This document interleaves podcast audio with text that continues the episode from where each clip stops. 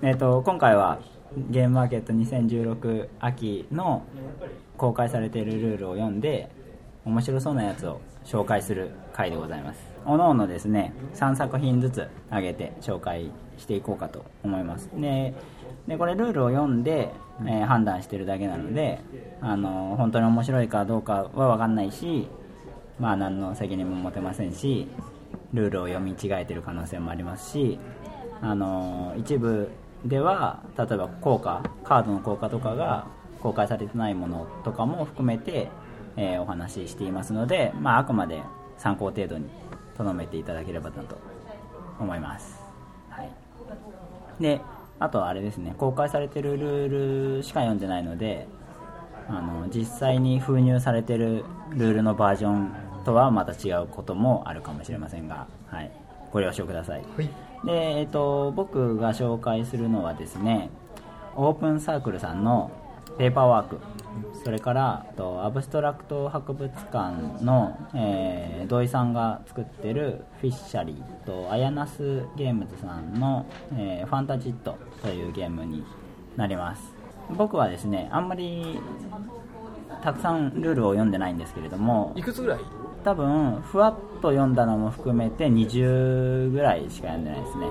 なんで好みなやつを読んでなかなか良さそうだなぐらいな感じの熱です。はい。はい。でえっと一番説明が簡単なあのフィッシャリーから始めますけれども、はいフィッシャリーはですね、まあ、アブストラクトですねでこれえっとそうですね。で nestorgames から出ているものでスペインのアブストラクトのねペンケースのゲームばっかり作ってるところですけれども、まあ、そこの日本人の作品ということになりますね。うんでこの人は羊とペリカン作った人？そうです。うん。鳥さんそうですね。うん。はい、うん。であれも非常にすごくシンプルで、あのなんでしょうね。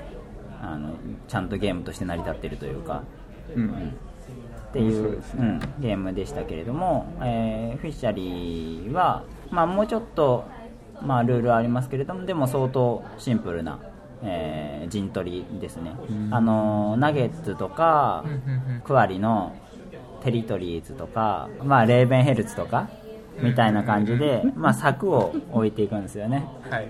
柵を置いて陣地を区切っていって陣地を区切った時に、まあ、自分の船駒がたくさん置いてある陣地は自分のものだということになると、えーで一番たくさん陣地が陣地のなんだっけ？ちょっとルールを見せていただけないか。この土井さんっていう方は、うんえっと、2作目ですか？わかりますか？いやえっ、と発時。表してるかどうかわかんないですけど、ええ。たくさん作ってますね。そうなんですね、はい。えー羊とペリカンが1作目ではないんだ。ではないと思いますね。あそうなんですね。うん。あのなんかアブストラクト博物館の集いみたいのがあるじゃないですか、あれのなんか創作部みたいのがあるから、そこで何作か発表されてるのではないかな、うんえー合計ですと合計合計ですか？はい。じゃあ合計陣地の合計でした。マスの数の合計？はい。うん。で、えー、とこれがですねあの柵は共通なんですよで一番最初に、えー、と自分の船を置くんですよね。9×7 はい。えー、と 9×7 の、まあ、長方形がありましてでそれぞれがマスになってるわけですけれどもでここに船を置くというのをまず一番最初にやります、で、えー、とおのおの置いていって、え6個ずつですね置くと。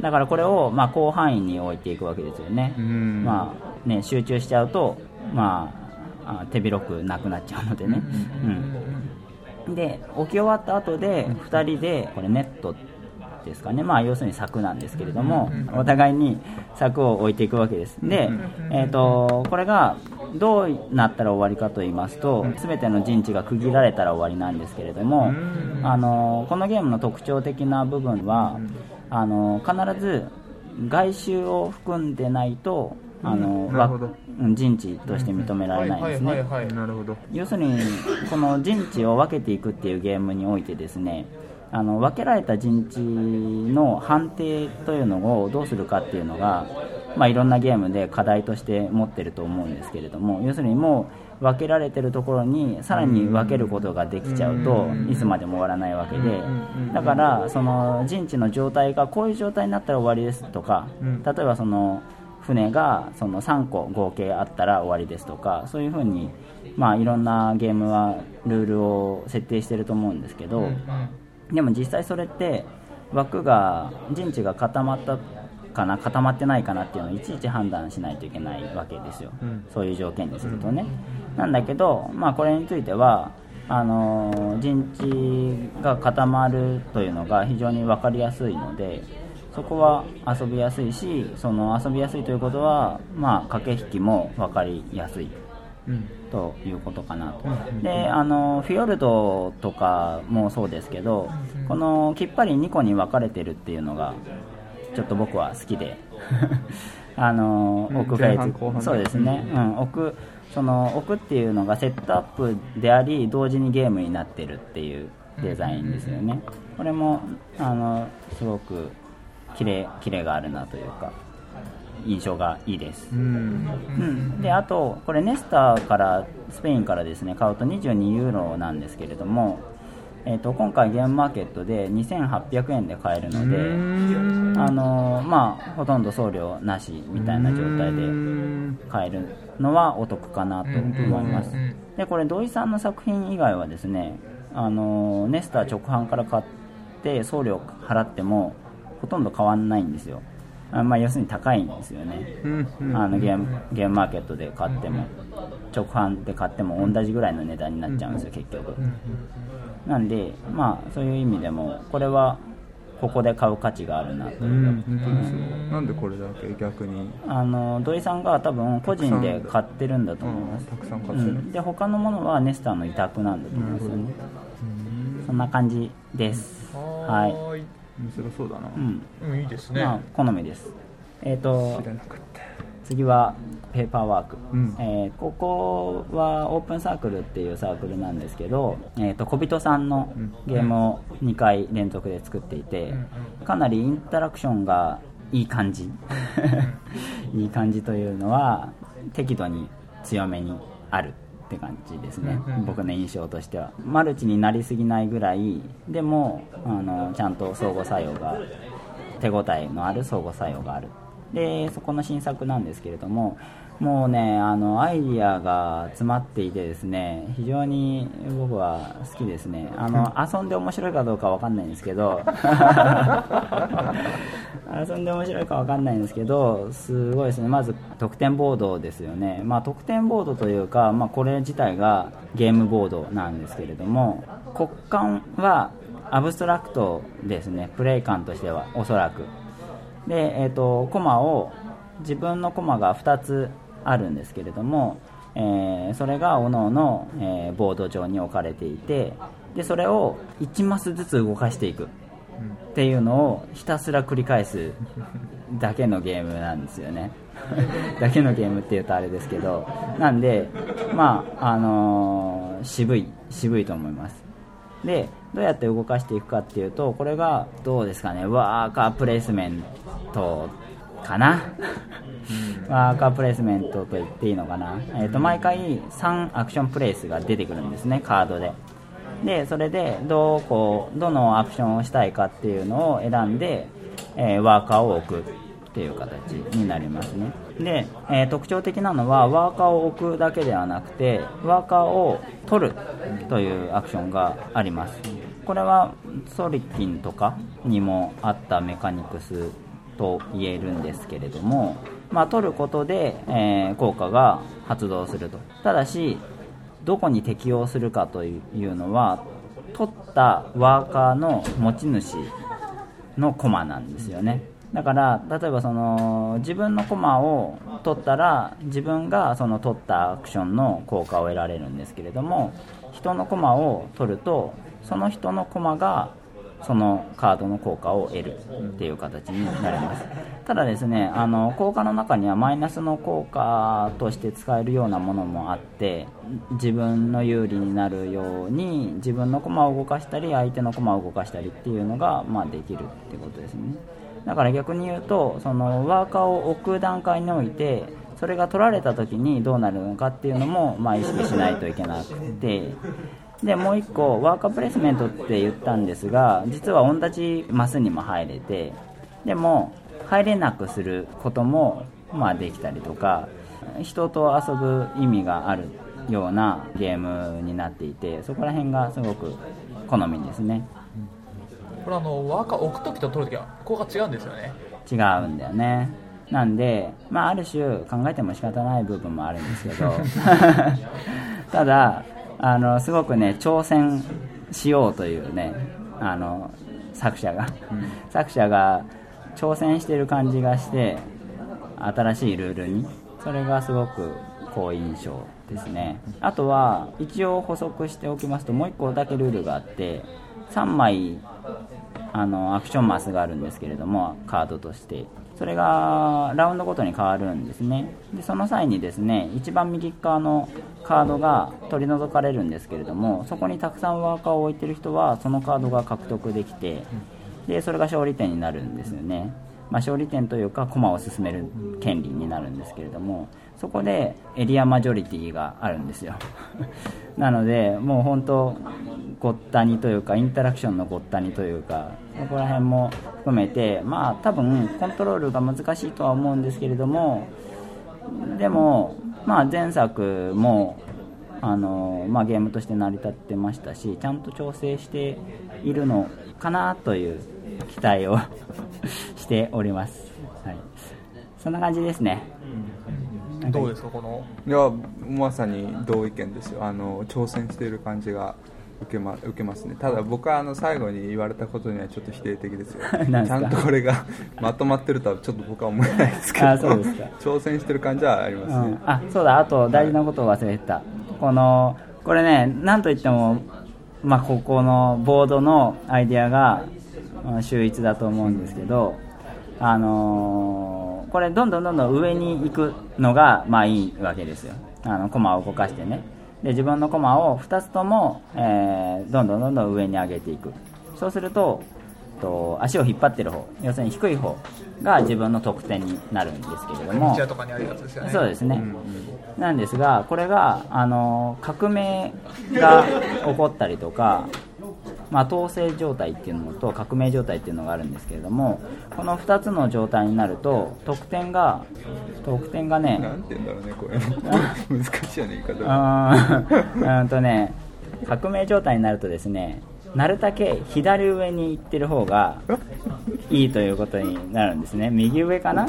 左上ですね。左上でいいですかねここですよね。そうですよね、うん、で逆に統制状態だと右上が有利になるっていうことででですねじゃあ革命を起こすぞってなった時にこれ自分一人だけじゃ起こせないんですよ。別に起こせるけどあの大変なんですよ。なんでそういった時に自分が右に行っててで他の人も右に行ってたとするじゃないですか。だからそういう人と組んで革命を起こそうぜっつって革命状態にするっていうようなそのウィンウィンの関係をくを築いた方がいいよっていうようなのも、まあ、ルールが訴えていてですね。あの非常によろしいなと思っております、こんな感じですね。あのこのゲームあのさっきボードが左側と右側ってあって、コマが2つ置いてあったんですけど、うんうんそこ今の自分のコマの置いてあるとか自分のパラメーターに当たるんですよね。ああそうだった。アクションのあのそのパラメーターが高ければ高いほどできるアクションが増えたりとか。忘れてた。補充できるチップが。本当にねそのアイディアの宝箱だと思うよ あのこれコマを動かしていくだけの地味なゲームだって言いましたけど実は拡大再生産がありまして あの左に寄ってるとできることが増えたりとか右に寄ってるとできることが増えたりとかするんですよね。だから単にまっすぐ上だけを目指すんじゃなくて一旦左行ってから上とかそういうようなそのマネジメント的な部分も、まあ、あってだから一本道じゃないすごろくというかそういうのをそのその場その場でどう動いていくのがいいのかっていうのを考える。いいっすな、いいと思います。チャレンジングすぎだと思うん これでまとまってたら相当すごいと思いますけどね。いやー僕ねこのルール読んだ時にこれが東京ドイツゲームショウでいいんじゃないか。まあ、僕 思いましたね。だからアイデアはそれぞれ確かに素晴らしいので、それぞれ切り出して、うん普通のゲームとその枠の部分をくっつけたり得点のアイデアを他のゲームとくっつけた方が、これだと明らかにいろんなあなんていうんですかアイデアが散りばめられすぎてそうだね。とても考えられないです 先のことをうん。まあそう思いますけどまあそれは一意見です。そういう懸念もあります、はい。同感です。チップの動き方のルアーブルの資源みたいですよね。左側に1個動いてその分上に行くとか。2人用ルアーブルのこと。そうです2人2人です2人です。あはい。そうですね、うん確かに、はい。確かにそう。えっ、とじゃあ最後ファンタジット。うんうんこれはですねアヤナスゲームズさんのご板を元にしたゲームなんですけれどもあのここのサークルの人はですね相当ガチのゲーマーでですねあの最初のパレット動物園でもそのアートはすげえ可愛いけどゲーム性はガチだっていうことで話題になってましたけどそういった意味でですねやっぱり最低限ゲーマーが作ってるとまあなんか安心するというか あのゲームとしての面白さは最低限担保されてるのかなっていうのがまあありますであ関係ないけど好きなゲームがですねボーパルスとアグリコラって書いてあってあのこの。そうそうそうここの。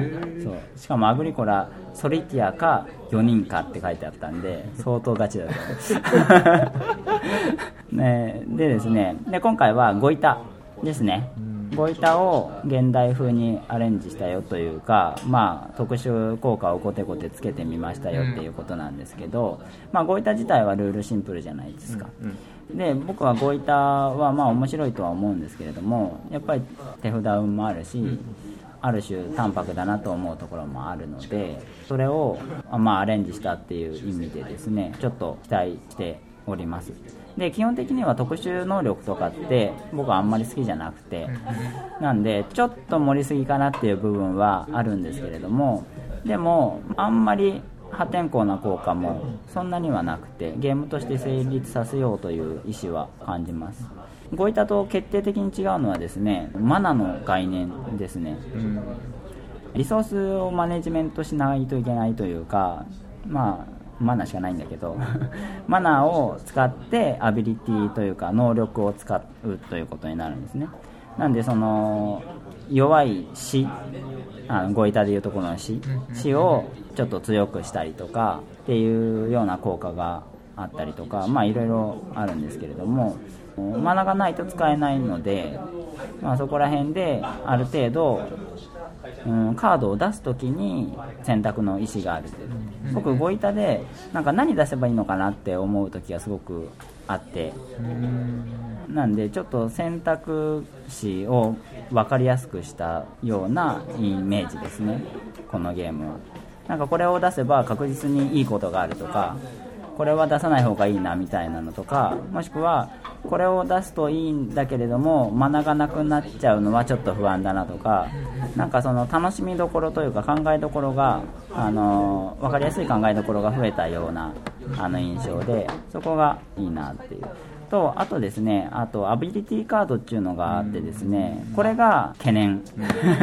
懸念でありまあ面白そうなところではあるんですけれどもアビリティカードはですねまああの自分だけに永遠適用される効果でこういう状態になったら自分は勝利点を得るとかあの自分はこのカードは強い効果で使えるとか、まあ、そういうような永続効果なんですけれどもこれがラウンドごとに1枚ずつ増えていってそれがまあ面白いとは思うんですけど適用するのがまあ煩雑でしかも他の人のところも見ないといけないのでここがちょっと厄介でありますがこれがないといけないというのもすごくわかるんですよ。それは何でかっていうとこれ一番最初にドラフトをするんですよね。手札を。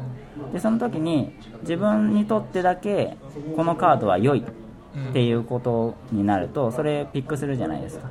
なんでそういった指針になってドラフトが楽しいし指針になってるからこそあの人はこれを取っただろうなっていうのが読めるっていう部分で必要で、まあ煩雑とはいえですよ。まあ5回ぐらいやれば大丈夫だろうと。で、5回ぐらいやったらもうだいぶ分かってくるから、これだから要するに、本当作者の人が好きなゲームを出したっていう感じがするんですよ。俺はこれが好きだぜって、お前らも遊んでみるかっていう ことだと思うんですよね。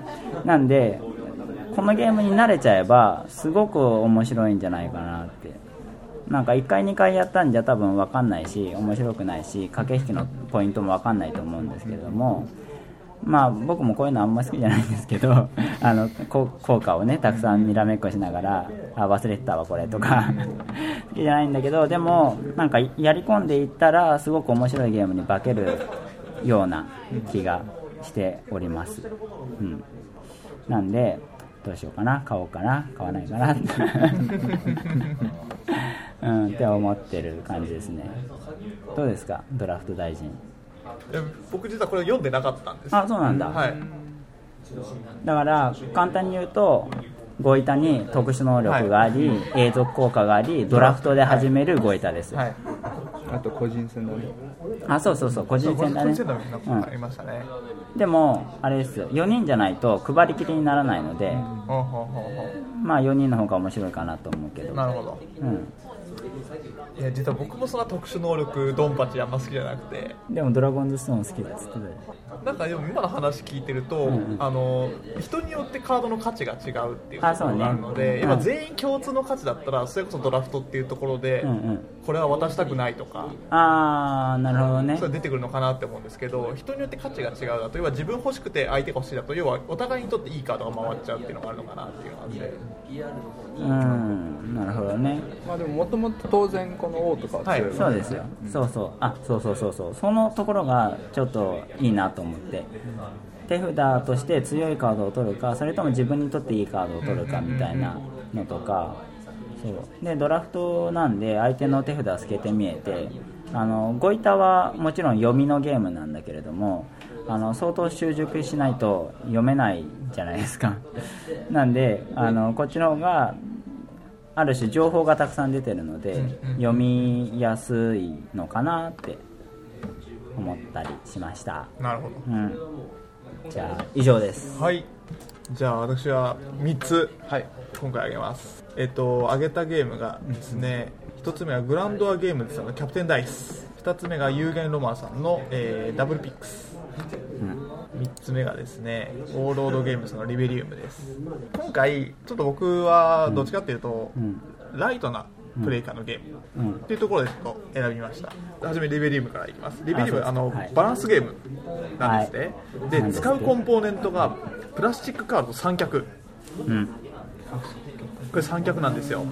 で三脚のところに、まあ、あのカメラ設置するとこありますよね、ん。でそこにプラスチックカード1枚土台として置いてあるんですよでプラスチックカードの4辺はそれぞれ穴が開いてるんですね、へでプラスチックカードにそこにカード差し込んだり逆にプラス別のプラスチックカードを引っ掛けたりしてえバランスを取るゲームなんですね、でこれ遊び方が非常にたくさんあって全員で協力して全部のカードを要は崩さず乗せれたら勝ちっていう遊び方ができたり、あとはチーム戦で1枚ずつ置いていって、相手に崩させたら、要は残ってるチームの勝ちとか、いうところがあるんですけどはいあ個人戦ももちろんあるんですよね。これでもあります、あの崩したプレイヤーをどんどん抜けていって決勝戦みたはいいな、わかりました、はい。だから意地悪な積み方とかをそうですそうです。るってことですよね。はい。すごいてこんなのこんなのかかるんですね。これすごいんですあのプラスチックカードなのでこれ無理だろうって置き方が。さらに熱いんじゃないですか？熱いです、ね。はい。いいっすね。いくら？これはあの4200円。高っ。今回この出されるのがあのパイロット版なんか今回試しに出して試作品が4200円。そうです。でもうちょっといいコンポーネントとかもうちょっと、はいはい。あのコスト下げれるのかっていうところをやって、はいはい。っていうので今回初めに4200円。はあ。これはあのーなんでゲームマーケットで出店しようと思ったんですか？確かにそんなこと分かんない。なんで作ってる人がどこから読み取るんですかそれを。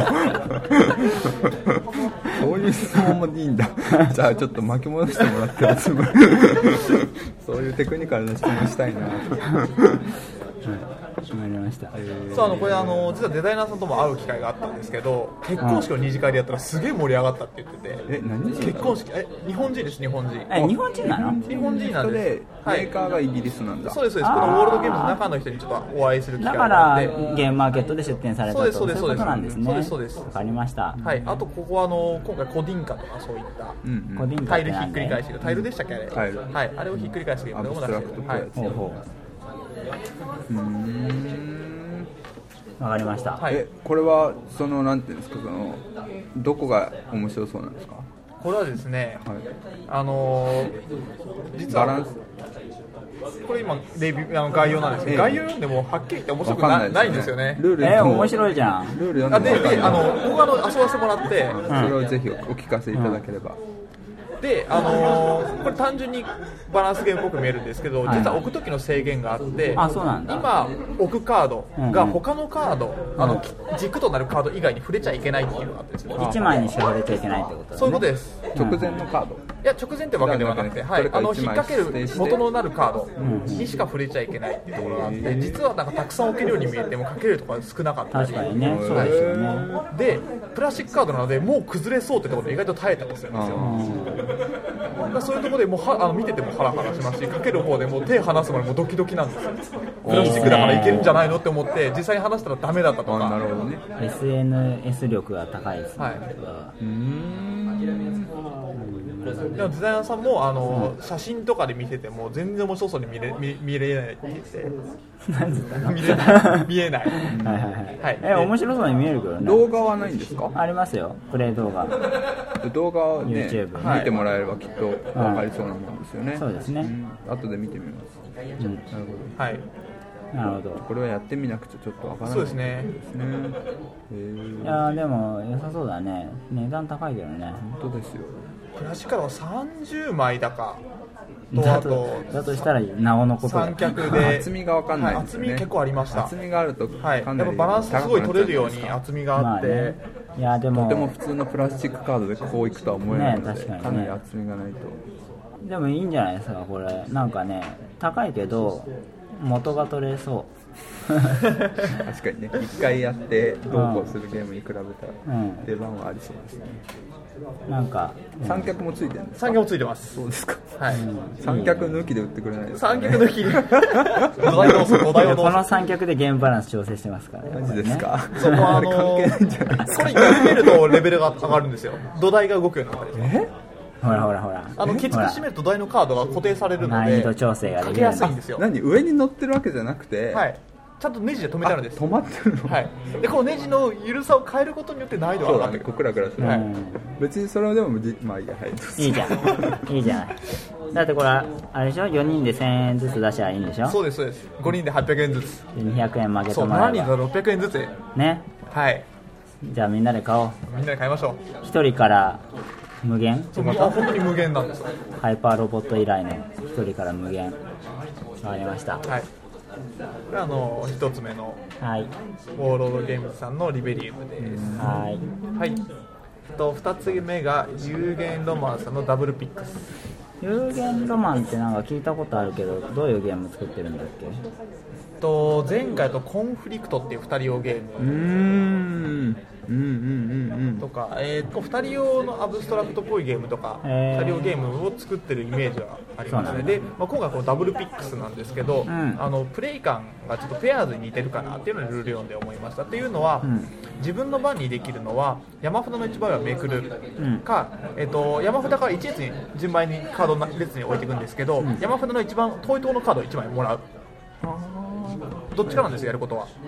うん。でペアーズと同じで場に並んでるカード同じ数字のカードが出てしまったら、ペアーズだとそのカードだけもらうだったんですけどこれは同じカード出ると今めくったカード以外のカード全部引き取りなんですよ。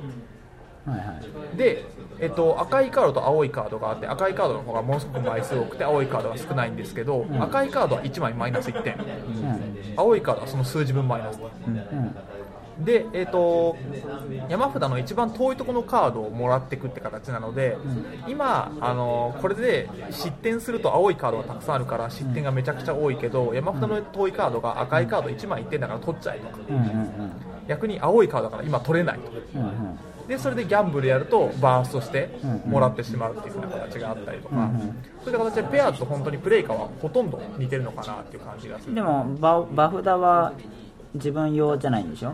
じゃないんです。全プレイヤー共通なんです。うんうん。うん。あんまりペアーズと似てるとは思わないな。まあやることっていうところがですね。であとでこのゲームのもう一個特殊なカードが1枚だけあるんですけどダブルっていうカードがあるんですね。1枚だけなんだ。1種類一種類だけですよ。ああそういうことね、はい。はいはいはいでそのダブルってやつがめくられたら次のプレイヤーめくった次のプレイヤーですね、うん。そのプレイヤーは赤っていうか青かっていうかどっちかっていうのを宣言するんですね、うんうん。で赤ってなったら山札が2枚めくって両方赤だったら正解、うん。1枚でも青が出たらアウト、うん。逆に青って言った場合には2枚めくって1枚でも青があれば成功。うん。なんですけどこのダブルっていうのをめくられたら必ずその宣言するんですけど宣言が当たってたか外れたかで必ず場のカードがもらわれる、うん。絶対失点を誰かが取るっていうケースが発生するんですね。うん。であのもともとのペアーズもお酒飲みながらやるゲームみもともとのペアーズってえこれは何なの？ペアーズを元にしたゲームっていうことになってるの？いやいやいやでこれもあのうん。同じように あのお酒飲みながらやるようなうんうんうん。パブゲームみたいな書いてあますあなるほどね、はい多分ねあのクラシックパブゲームね。さんが言われてるのはこのカード構成がペアーズだということだあと思いカーますド構成ペアーズなんですか？ペアーズみたい似似てるんです。えー。それでペアーズただ基本は普通のバーストゲームですから、はい。ただめペアーズってくってくだ2スートあるんだっさい。ないナイスけないか。うんなかった。これスートっていうかね4以下が全部青っていうだけであってあこれスートもクソもないんですよ。基本ペアーズなの？いや、えっとそういうわけじゃないです。あで9も。だと13枚とか。数字が大きいと。数字が大きいほど枚枚数が多い。ああなるほどね。そういうことか、はい、はいはい分かった。で,、うん、で、まあダブルというのがどういうふうにゲームをゲームに深みを出してるんだい？あのー単純にめくる取るだけのギャンブルだけじゃなくて、ん。あの次のプレイヤーに、ん。今まで出たカードをもとに、うん。あと次 2, 2枚とも赤出るだろうとか青出るだろうとかそういったところでギャンブル要素を強めてるんですよ。ああそう。なんか思ってたんと違ったわ ああそう。えこれってバ,、はバ札から取るか山札からめくるかだよね。そうです。手札はないんだよね。ないです。でダブルが出たら出たら次のプレイヤー。次のプレイヤーが次のプレイヤーがチャレンジする。赤か青かっていうのを必ず宣言するんです。うん。それ意味あんの？意味ある。うん。それそのルール必要？このうん。例えば赤って言ったら2枚とも赤が出れば成功。要するにさ、はい。ダブルをはい。めくったら問答無用でそう。廃炉要するに廃炉が始まるわけですよ。いわばね廃炉みたいなことが始まるわけ、はえっとハイアンドロハイアンドロー。ああ、はい。そうだよね。えでもめめくった人は関係ないでしょ？めくった人は関係ないんですけど当てられたらもらうっていうだけ。え隣の人が？はい。隣の人が当てられたら誰がもらうの？ダブルめくった人です。ああそうなんだ。へえそれは自分で決められないんだ。決められないです。めくる側が要は赤のハイカードが多いか青のローカードが多いか。へえなるほどね。じゃあこれが3回行われるわけですよね。3もあるからね。そうですね。ね。で一応使われないカードっていうのも存在するんですよ。うん。あそうなんだ。はい。うん分かった。はい。まあ、そのダブルカードを今三田さんがご質問になったうんはいはい。ダブルカードがあるからこそ僕はこれパブゲームだと思ったんですけどね。あそう余計に。要するにこれがあるからギャンブルゲームですよっていううん。提提示をしてるような気がしますね私は。あそうですか。わかりました。なんかだいぶそのなんかね異物感があって。ダブルに。うんうんうん。この基本のゲームに何の戦略性も生まれていないわけですよ。ダブルが加わったことでどうなるみたいなの。はないね。そう。だからなんであんのかなって、うんあのこのサークルは確かこのルールの概要に書いてあったかその前だったかわからないんですけど、これなんか確率のことをすごく言っていたよね言ってました言ってましたこのダブルが出た時もまあこれ確率になってるんですけど、枚数ね。ああはいはいはいはい。ダブルが出た時も要はさっき鈴木さんが言ったように、今まで何枚出てるかっていうのを、お覚えておけば一応少しはほんの少しはその、ハイアンドローの助けになる、そうねまあとはいえそれは隣の人を攻撃できるだけだよね。それが突然起こることはまあ変わらないけどね。自分が得するってことじゃないよね、うん、なるほど。分かりました。でもダブルピックスっていうのはそういうことなんですか？多分そこが元にあるんだと思いますね。ピックスは何ですか？山札からめくるんですかね。ああピックの複数形ってこと、これもピックスね。うんそうだ。ピクセルだよね、掛け言葉ですねうん、でも別にこれはデザイン次第だからね。別にこのゲーム性ないからね。まあわかりました、でもなんかタイトルにしてるぐらいだからダブルを入れたくてこのゲームを作ったのかもしれないですね。うん。なんかダブルでハイアンドローをやらせたいがために他のルールを作って その結果ダブルが浮いてるのかもしれないですね。そういう意見もあるかもしれない。あのさっき鈴木さんはルールを読んで、えっと何点だったかあれですが、あのやったら面白かったっていうことをちらりと聞いた気がするんあです。やりました。そこをちょっともし言葉にできるんであれば教えてもらいたい。私もルール読んだ段階では何が面白いのかも三田さんと同じでそうですね。わからないんですねえっと難しければ飛ばしてもらってい。えいえいえいえでもねやって印象良くなったんだから。まあそうややって印象良くなりましたね。でもまあ楽しいは楽しそうだけどねやりゃ。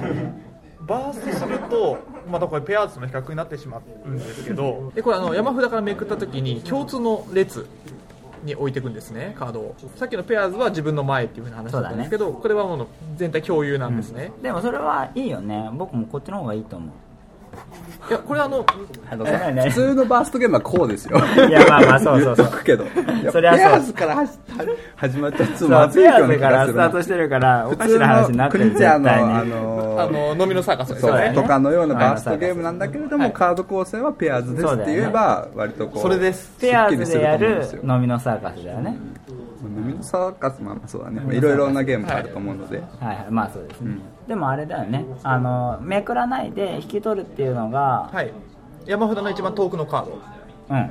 そこが面白いってことですかね。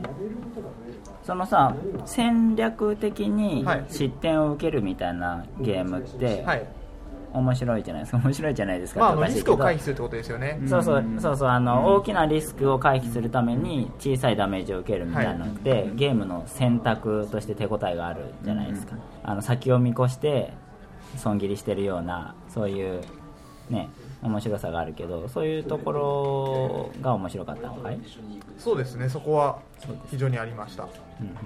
確率を計算するんですかこれは確率を計算あのまり計算なんとなくはまあ見るけれどもっていう感じですか、そうですなんとなくですね。だから本当に赤と青っていう風な形でもう単純に色が2色。で青のカードは数字の分マイナス点。赤のカードは枚数が多くて1枚1点。っていう風な形でもう視覚的にどっちのカードがたくさん出れたっていうとか何だか頭に残ってるんですよ。取ったカードは裏ですか？え取ったカード表向きでやってました。えそうなの？じゃあ数えなくてもいいってこと？あのあれです。表向き重ねといたことです。ああああ、はい。そういうことかそういうことか。あれそういえばこれあれですね。クニチアのあの何でしたっけ？お猿が旧がお猿で奪っちゃうやつ。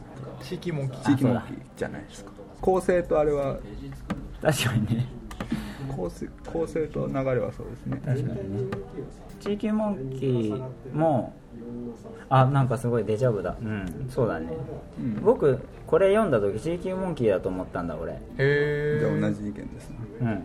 思い出まあした、でもちょっとあれは違う気がしますねやっぱり。なんて言った？らダブルがありますか？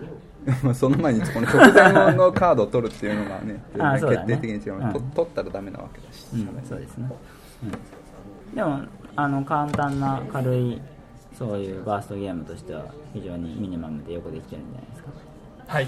まあそれがあのちょっといいなって思ったゲーム2つ目で。どどこが面白いどこ？ああその話の。それはさっきのあのリスクの話ですよね。なるほどね。はい。ですよねってあなたの話。だからもう場に山札にもう青しかなかったらもう取る意味ってない。もうめくるのがやっぱり正義なんですよね。えそうなの？なんで？青しかなかったらですよ。青は枚数少なくて。えあ青は確でも。率が出る確率が少少なないってことですでしょ？はい。え青は何失点なんだっけ？数字の分してですなので4のカードだったらマイナス4点。はいはいはい。3だったらマイナス3点。ああじゃあめくった方がいいね、はい。うん。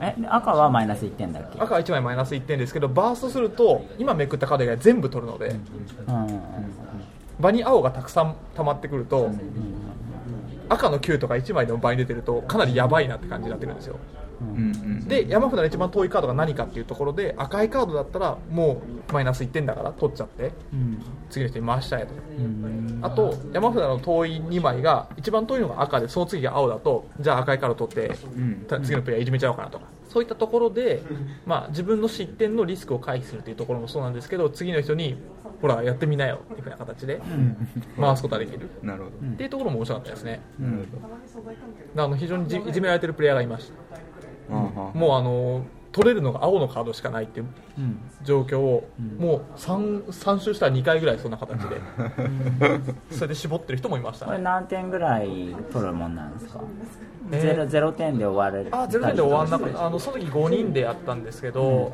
一番低い人が10点ぐらいでしたね、そうか。うんまああのいいと思いますよ。なんかベストセラーになりそうな感 なんか随分話していくうちに 評価が変わりましたね。じいやいや僕は全然興味はないんだけど。なんかこういうゲーム売れそうだねと思って。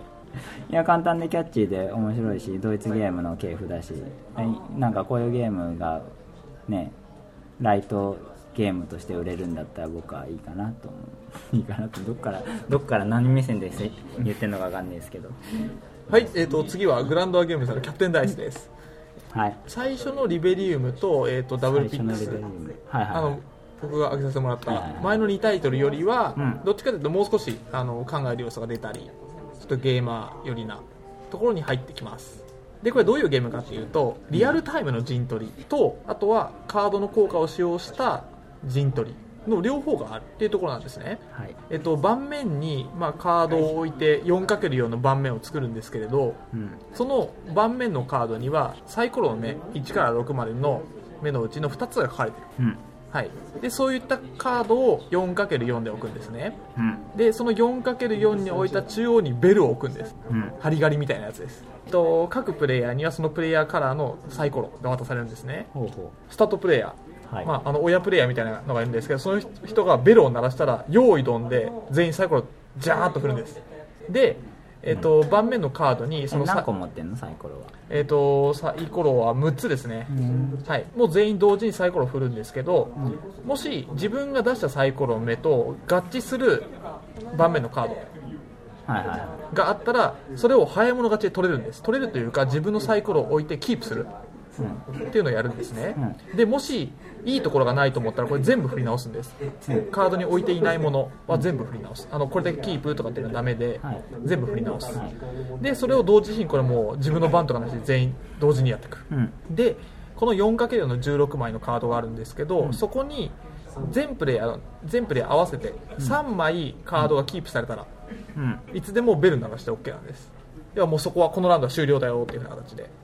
うんでもっと自分振りたいと思ったらもうベルを押さなくてもたくさん振ってもいいんですけど3枚以上キープされた段階でもういつでもそこでベルを押して今回のサイコロの振る時間はおしまいだよっていう風な形にできる、はい。はい、そうすると一応サイコロタイムと呼ばれるのは終わるんですね、うん。でそうするとベルが鳴らされると3枚以上は必ずど誰かのプレイヤーにキープされているカードがあるんですけど、うん。その次ポジショニングタイムっていうのが始まって、うん。今ベルを鳴らしたスタートプレイヤうん。ーから自分のダイスを置いてるカードの上に手札から攻撃カードと呼ばれるものを裏向きで置くんですね。うん。で時計回りで置いていってカードを置いたら今のサイコロを回収していくっていうのを繰り返していくほうほう。はい、で今サイコロを置いたのに全部その攻撃カードっていうものが置かれたら次バトルタイムっていうのに入ってはい。で今裏向きに置いたのを全部表向きにします。うん。でその攻撃カードっていうのにはそれぞれ数字が振られてるんですね。行動順カードみたいな形で。うん。でその行動順に合わせて例えば今その裏向きで置いた攻撃カードの周囲8マスのうん。他の置かれてるカードは全部ゲームから除外とか、うん。あとは横1列縦1列のカードは全部ながなくなると。かうん。っていう風な形でうん。今そのポジショニングで置いたカードの解決っていうのを行動順にやっていく。うん。でそうやっていくともう最後の方に残ってるカードって数枚しかないんですね。うん。でその数枚になったところ全部のカードの処理が終わったところで、うん。今カードを置いてたプレイヤーがその財宝カードを獲得する。財宝カード盤面に使われたカードですね。うん。でそれを取ったら単純に1枚1点なんですけど、うん一つこのゲームのその得点のシステムとして解決が終わった後に自分のカードが置いてあってそのカードが一あの縦横斜めで、うん。あの挟むような形。自挟むような分自分の一直線上にあるカ形で。ード同士でってこと？はい、うん。ってなるとその間のカードも全部取れるんですね。うん。人のカードがあったらどうするの？えっと人のカードは基本的になくなりますカードの効果で。あ周囲8マスのカードをなくすとか、はいはい。斜め1列のカードをなくすとか、うん。なるほどねっていう風な形で基本的にはなくなるんですね、うん。で挟んでるカードも全部もらえる。うんっていう風な形になってきます。うん。うんでそれが終わったらまた盤面に 4× のカードを置いてって繰り返しをやっていくんですけど、うん。えっと、さっきの攻撃カードっていうのなんですけど、全部使うまでは補充ができないんですね。攻撃カードって、はい。みんな等しく配られてるの？同じ,、はい、同じ内容が全員手札として持ってます。ほいほい。はい、なので裏向きでカードを置いていくんですけど、うん。さっきあのプレイヤーあのカード使ったよなっていうところでうん。ここは大丈夫だとか。何枚手札？手札は9枚なかったよ。9枚だか6枚ぐらいじゃない？あ9枚はいですね。うん。あ6種なんだね。はい。うん。でこの中にはブラフカードもあるんです。何にも効果がないとか。うん。あと他のカカードの効果を受けないとか。そこそこのカードだけはってことです。うん。っていうのがあるので全部攻撃するわけじゃなくてブラフのカードもあったりするのでさっきあのプレイヤーのカードを使ったから今回はここは大丈夫だと。うん。っていうところの、まあ、若干の読み合いですよね。本当？え 読み合える？それ。それはどこで読むの？あ置く時か。カードを置くときです。このバトルタイム？えっと、の前か？ポジショニングタイムスタートプレイヤーから順番に置いていくので、はいはいはい。なるほどね、はい。えー。どこに誰が何を置いていくかって分かるんですね。はいはい。じゃああの人やばそうだから避けようとかっていうのはです。きる。先に行動できるような形で倒したりとか。なるほどね。はいはいはやっぱ強いのだと後から行動とか。いいいじゃないですかそういうのがあったりするんですね、で非常に初めの同時のサイコロ振りが非常にライトな感じなんですけど、うん。実はあの挟んでカードを全部取れるっていうのがあるので四隅が強いんですよ、うん。で四隅のカードをあの単純に振ってるだけじゃなくて実は四隅のカードの目を覚えておくとこの目が出る前振り続けるとか。単純に振るだけじゃなくて糸を持って振ることができるっていうところもあったりするんですね。うん。うん。うん。なるほど、はいおいくらですか？値段値段の話値段の話、えっと3400円です。えー。これルール合ってるんですかね？え？僕それがすごい不思議なんですよ。ルール合ってるっていうのは？最高の最初のサイコロタイムはいその時にはい。3個、全体で3個置いたらはい。終わりにできますってそのルール本当かなと僕は思うんですよ。あ本当ですか？いやいやここに書いてることはあのあの鈴木さんの言ってる通りで合ってるんですよ。あ分かる。僕はそれ自体を一人じゃない？僕も3そう思います。枚以上だと思う。だって3枚 全体で3枚やったら すぐ終わりすぐ終わっちゃうんですよと僕は思うんですよね。そうですね。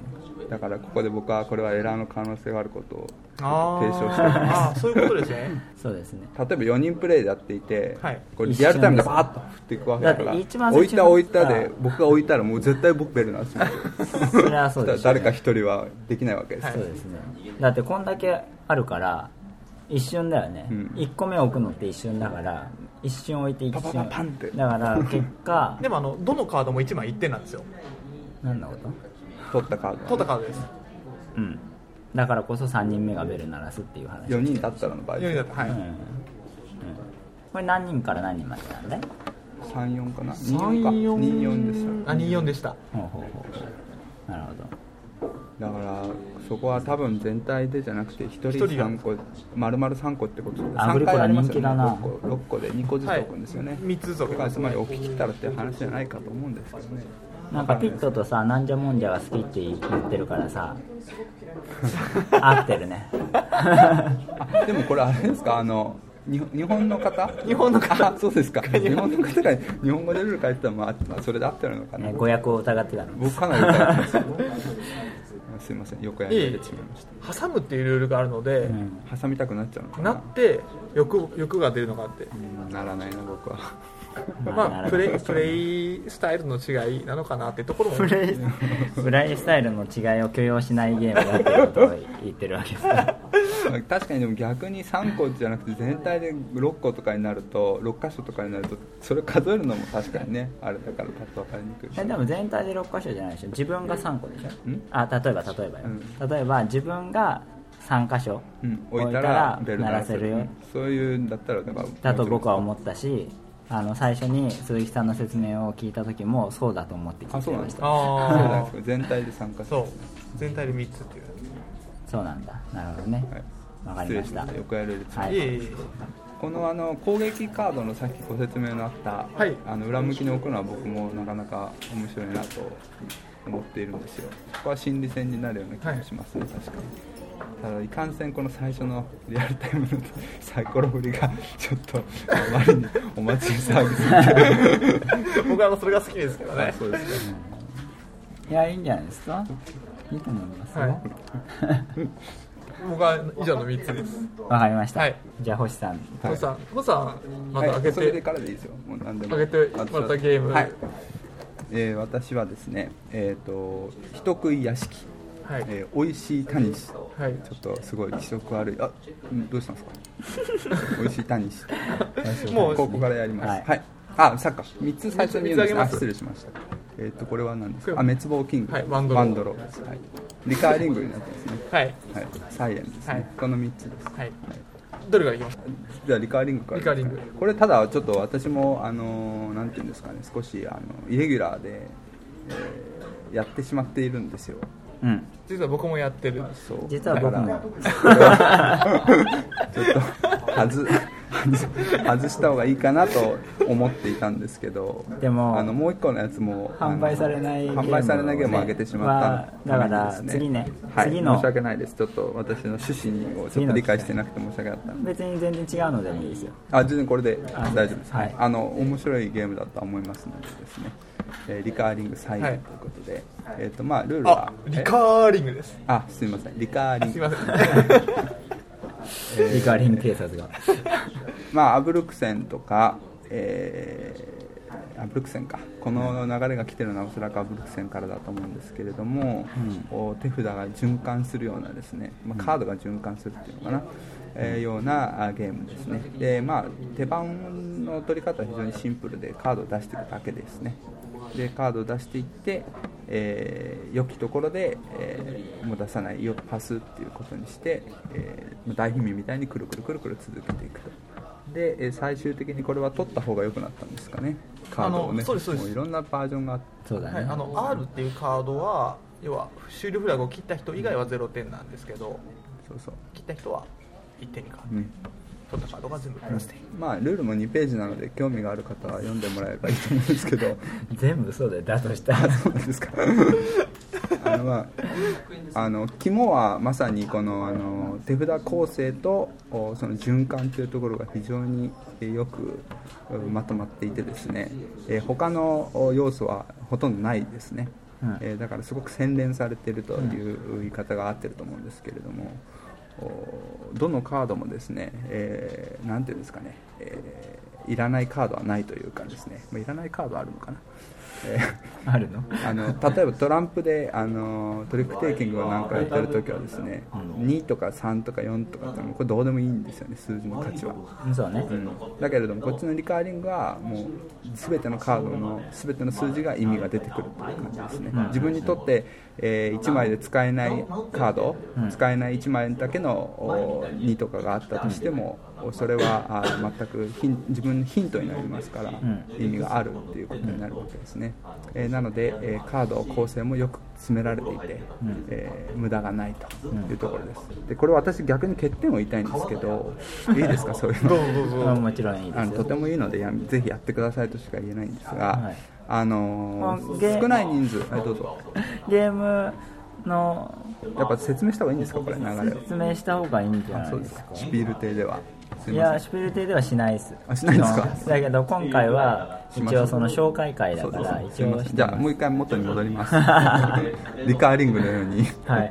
そうです、ね。えっと、手札を配り切ってですね、はい。えースタートプレイヤーから順番に出していきます、はい。最初は、え1枚出すしか出せませんと、で1枚出たら、まあ、次の人は1枚出すか2枚出すことができます。3枚以上出すことはできないです、で複数枚出すときは同じカード同じ数字を出すしかできない、えーで、えっと数字の構成が1は1枚2は2枚という構成になっていると、まあ、さっきのペアーズのようにですね、えーいうことです。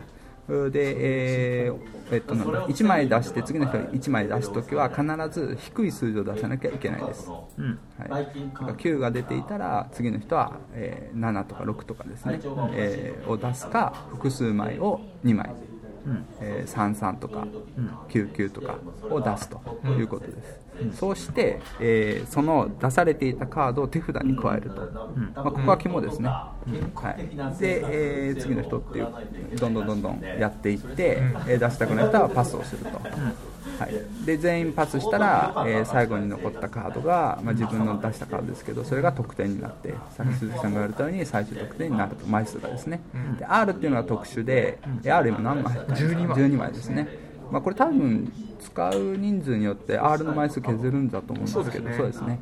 えー R は大きいんだけあ枚数は多いんだけれどもお最弱のカードになっていて、えーこれはさらに R で勝ってもお0点なんですが一番早く手札を使い切ると、まあ、そこでゲームが終わって、えー一番早くその使い切った人がだけが R のカードを得点できるというのが、まあ、なんていうんですかねひねりというか、普通は R は得点にならないけれども早く終わらせられあの手札をなくせればあ1枚1点になるっていうところですね、えーです。これがまあ全体ですかね、ルールのね、だから、まあ、プレイ中はですね常に何が何枚あるかっていうのを考えて自分の手札、あー相手は何を持っていった、きっと相手はこういう手札になってるんだろうっていうのが本当に読めていくような感じです、まあ、それがためにさっき私ちょっとあの否定的意見言いますって言ったんですが、あー多人数でやるとですね結構これ時間僕はかかると思います。あの、まあ、初心者同士がやるんであれば、あーまあ、サクサクいく可能性あるんですけど、まあ、少し分かってきたりですねもともとゲーマーの人がやったりするとちょっと僕はあの時間かかっちゃうんじゃないかなという印象ですね。5人でやった時に結構こう一手一手が重いというかですね。やっぱり全てのかんなんていうんだろう選択肢を全て考えたくなるタイプのゲームなのでそれがこのなんていうんですかね、まあ、ミニマルとは言わないまでもかなり洗練されてすっきりしたコンポーネントデザインの中にあってはちょっと僕はピントがずれたんじゃないかなという気がします、はい、もっと僕僕としてはですよ。僕としてはもっと軽い development をしてほしかったなっていう感じがしますけどこれは完全に私見です、なるほど、はい、でもみんなやってるんでしょこのゲームがすごいよくできてるなって思うのはさっきあのどの数字にも意味があるって話があって、で同じ数字をたくさん集めれば後で逆転の出し方ができるような形になってくることもあるんですけど、常に1枚までしか多いカード出せないんですね、でも初め1枚出したら次1枚か2枚、そうだね。2枚出たら次2枚か3枚なんですけど、これあのハードパスでこのゲームって。はいはいはいはい。で手札としてはすごい強いんですけど、バラすとクソ弱い手札とかたまにあるんですよ。うーん。弱いというかそれは正確に言うと弱くなっちゃうような弱くなっちゃう。ん錯覚をですね。そうですね。覚えるんですね多分。はい3が3枚とかって、あそれは弱いわ確かに。はい、3, 3枚で出せると結構強いんですけど、んうん。これをバラす出し方になっちゃうと、まあそうだね。とても弱くなってしかももともと出てたカードと交換っていう風な形になるので、相当弱くなってしまう。はいはいはい。でただ崩さないとハードパスで今回抜けてしまうっていうところがあって、ん。この非常に手札をどう残すかっていうのと、うん。まあ、今回しゃがんでいいかなパスしていいかなっていうところ、うん。っていうところが非常にカードの出し方の縛りがあるのですごいな悩むような形になってる。うん。っていうのがすごい面白いなっていうのは遊ばせてもらって思いましたね、うんうんうんなるほどね。わかりました